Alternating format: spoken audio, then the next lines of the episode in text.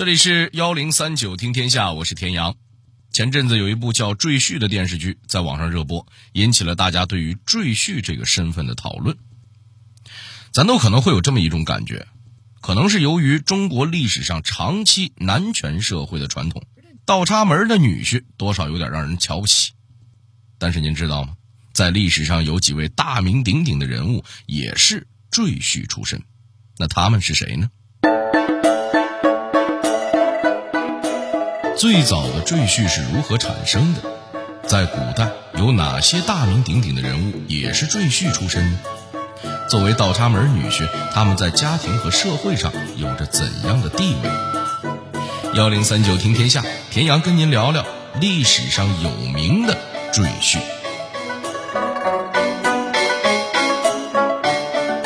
咱们首先来看看赘婿到底是什么时候出现的。其实，在古代社会，入赘的传统由来已久。有人说这是起源于财产抵押，还有人认为这是先秦时期齐国的风俗。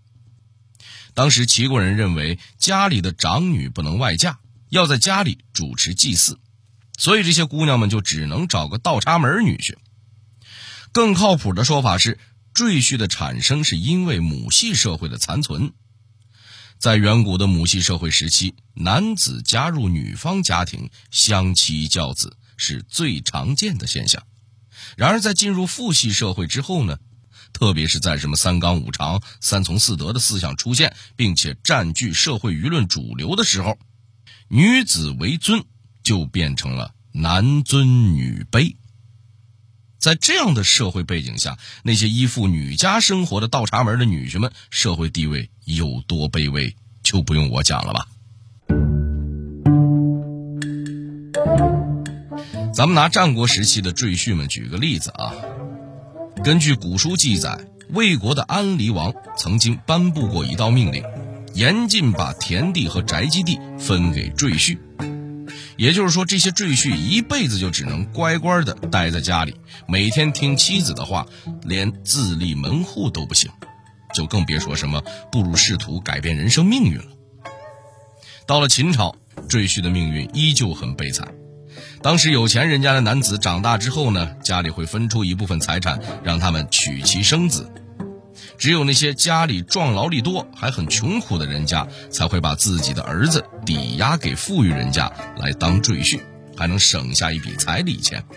运气好的甚至能得到女方家里的经济补贴，这生意十分划算呐。那既然属于抵押品，当然也不需要什么地位了。大部分赘婿都成了老丈人家里的工具人，在娘家辛辛苦苦，到了老婆家也不能改变悲惨的命运。秦始皇曾经还颁布过诏令，将赘婿和商人、罪犯列在同一等。遇到战争的时候，他们就是第一批被发配到边疆服劳役的。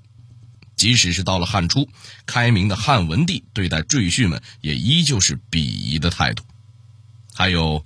名垂青史的汉武帝，因为不断的发动对外战争，国力损耗严重。为了扩充兵力维持战争，赘婿又成了炮灰，通通被征召到前线。可能有人会问：难道这些赘婿们真的是无法改变命运吗？特例总是有的，比如战国时期齐国有一个叫淳于髡的人，他就是赘婿出身。而且他名字里这个“髡”字是当时的一种刑罚，就是把头发剃光。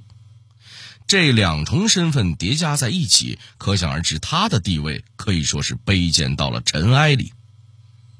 但没关系，俗话说得好，知识改变命运。淳于髡发奋读书，变得博闻强志，能言善辩。凭着一身好本领，他被齐国招聘到当时最高学府稷下学宫当教授。这还不止，在齐威王刚刚上位的时候，淳于髡还好几次隐晦的提示齐威王搞改革，最终还被拜为上卿。不过当然了，像淳于髡这样格外优秀的，几百年也就出他一个，和他同一时期的赘婿们可没有这样的好运。几百年来，赘婿们的命运都十分悲惨。那到了什么时候，社会上对他们的看法才有所改变呢？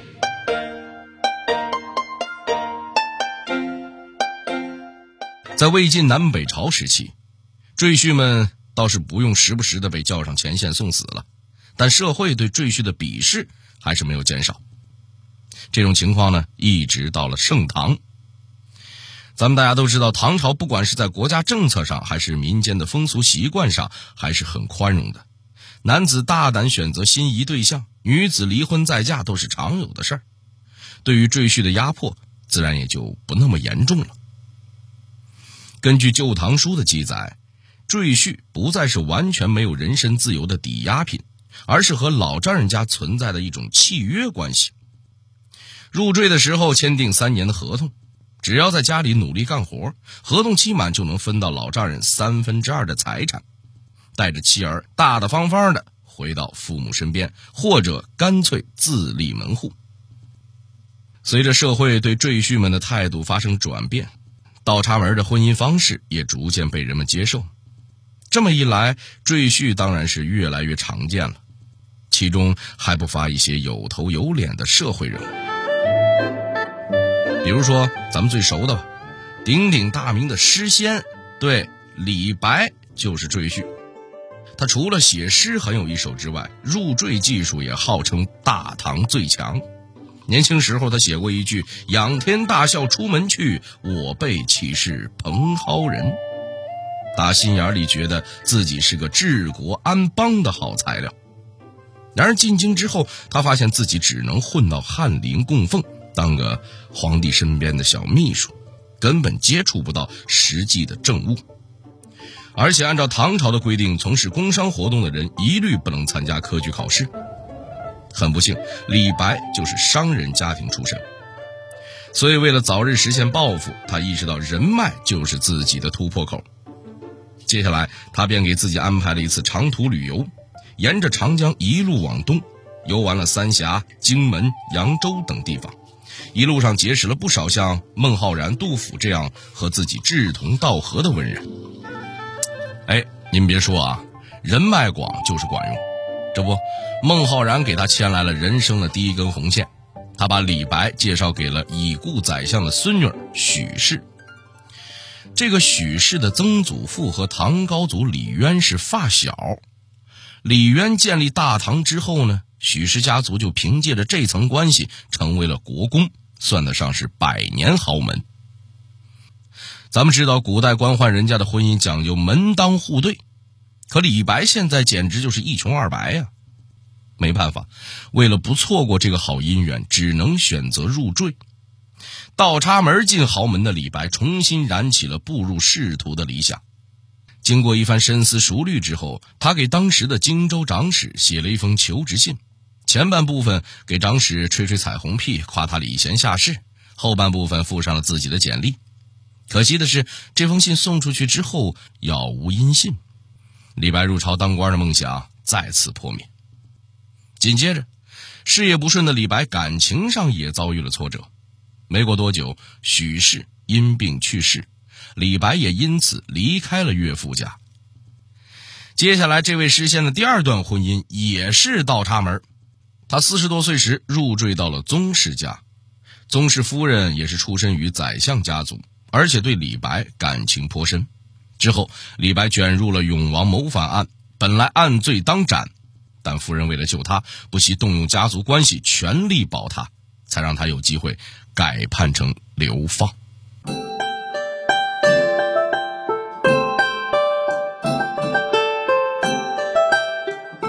有了李白这种闻名天下的赘婿出现之后，渐渐的入赘已经不是什么丑事了，尤其在宋代。还有一个倒插门女婿，地位史无前例的高，他是什么人呢？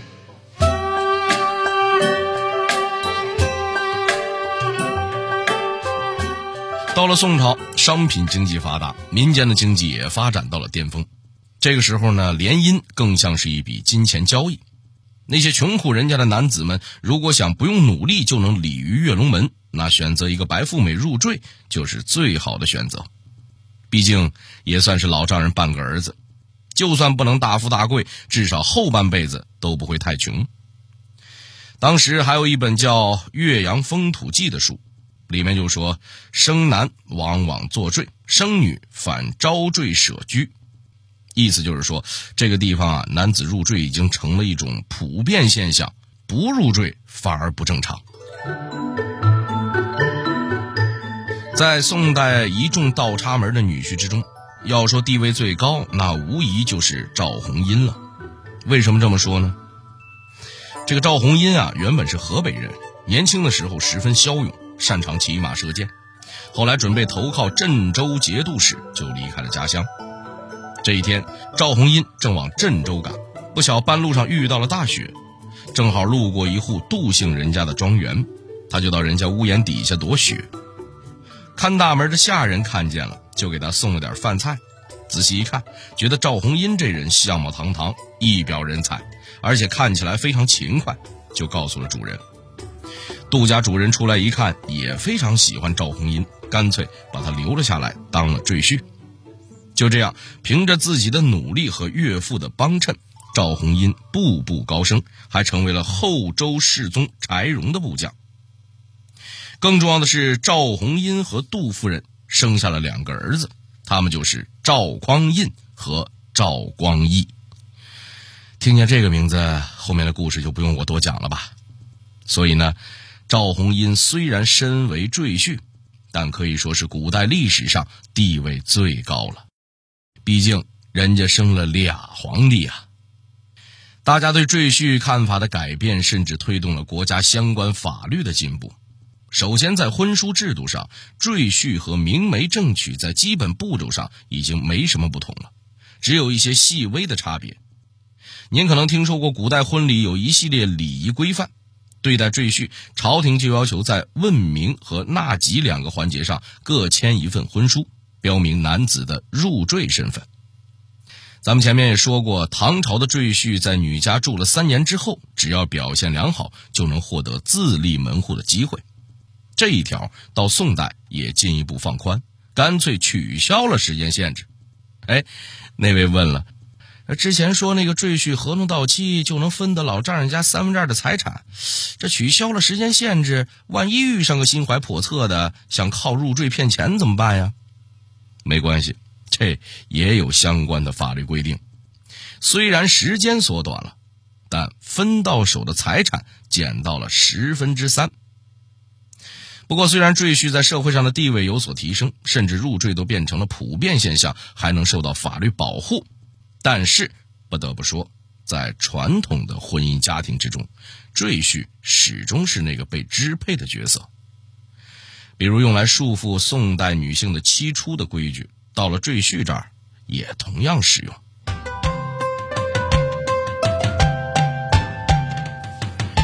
为什么元代对于赘婿的制度格外放宽？在之后又出现了哪位和李白一样大名鼎鼎的赘婿？到了元朝，可以说赘婿的规矩简直玩出花了。赘婿在蒙古族内部早已有之，而且十分流行。蒙古人把赘婿叫库尔坚，意思就是将男方送入女方家。比如成吉思汗早年就曾经入赘老丈人家，但由于在汉族百姓的舆论上对于赘婿这个身份呢一直不太友好，所以元代统治者也不好一下子让赘婿和正常婚嫁平起平坐，而是选择进一步放宽束缚赘婿的各种条条框框。他们把赘婿分成四类，分别是养老、年限、出社和归宗。什么意思呢？养老很简单啊，就是在女家过一辈子，终身服侍老丈人。年限呢是按照原来三年的时间规定，期满之后呢可以分到部分家产。至于出社，则是在三年期满之后，可以让赘婿自立门户。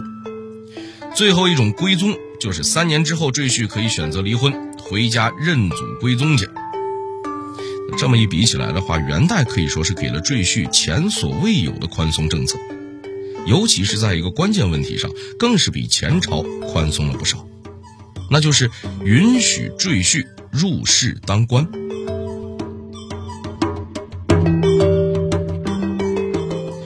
元代始终没有禁止赘婿步入仕途，甚至还有不少人是中举之后又选择入赘的。有意思的是。这个时候，不少人家挑这个倒插门女婿啊，他就有了门槛。比如有一本元杂剧，里面的主人公吕蒙正，一开始呢是个穷酸秀才，和刘员外家里的小姐姐相爱。可身无分文的他呢，遭到了老丈人的嫌弃，一直到吕蒙正考中举人之后，刘员外才同意他入赘，成为自己家的上门女婿。总而言之，元代的入赘不再是一种强行的买卖关系，成为赘婿之后，也能有各种各样的发展。到了清朝，又有一个重量级赘婿出现了。说起他的名字，相信您肯定不陌生——左宗棠。哎，等等，左宗棠这么厉害的人物，为什么也需要入赘呢？其实，在一开始啊，左宗棠并不是上来就要做上门女婿的。他出生在一个书香门第，祖上七代都是秀才，可到了左宗棠这一代已经没落，甚至和普通的寒门没什么区别了。在他十五岁那年，按照父母的意愿和周家小姐订了婚，然而谁都没有想到，紧接着左宗棠家里却发生了一连串的变故。先是母亲因病去世，紧接着父亲就撒手人寰。短短几年里，左宗棠就成了没爹没娘的孤儿。那些年，左宗棠也参加了几次科举，但可能是遭受了太大打击，考试心态不好，每次都名落孙山。眼看和周家小姐的婚期将至，左宗棠却被生活打击的精神都快有问题了，哪还有精力完成接下来的婚礼呢？周家那边当然也很着急，思来想去。准岳父干脆让左宗棠入赘了，这样一来，一能解决女儿的婚姻大事，二也能照顾一下左宗棠的生活问题。对周家心里有愧的左宗棠也答应了岳父的要求，在周家当了十年的上门女婿。其实一开始呢，左宗棠本该是周家的乘龙快婿，可阴差阳错，最后却成了赘婿。按理说，这家庭地位下降的可不是一星半点可好在。周家比较开明，二老也没有半点轻视，周夫人更是贤惠持家。不得不说，左宗棠后来能在仕途上施展拳脚，凭借平定太平天国、推动洋务运动、收复新疆等等功绩名留史册，肯定也离不开周家在背后的支持。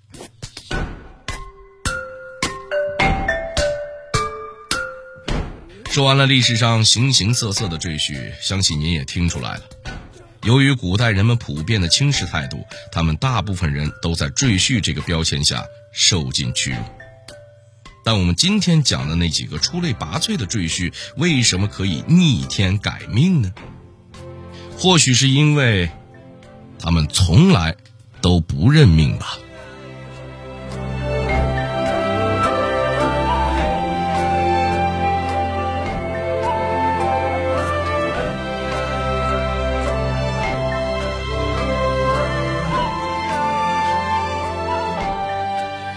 这里是幺零三九听天下，我是田阳。最后，代表节目编辑马世佳、程涵，感谢您的收听。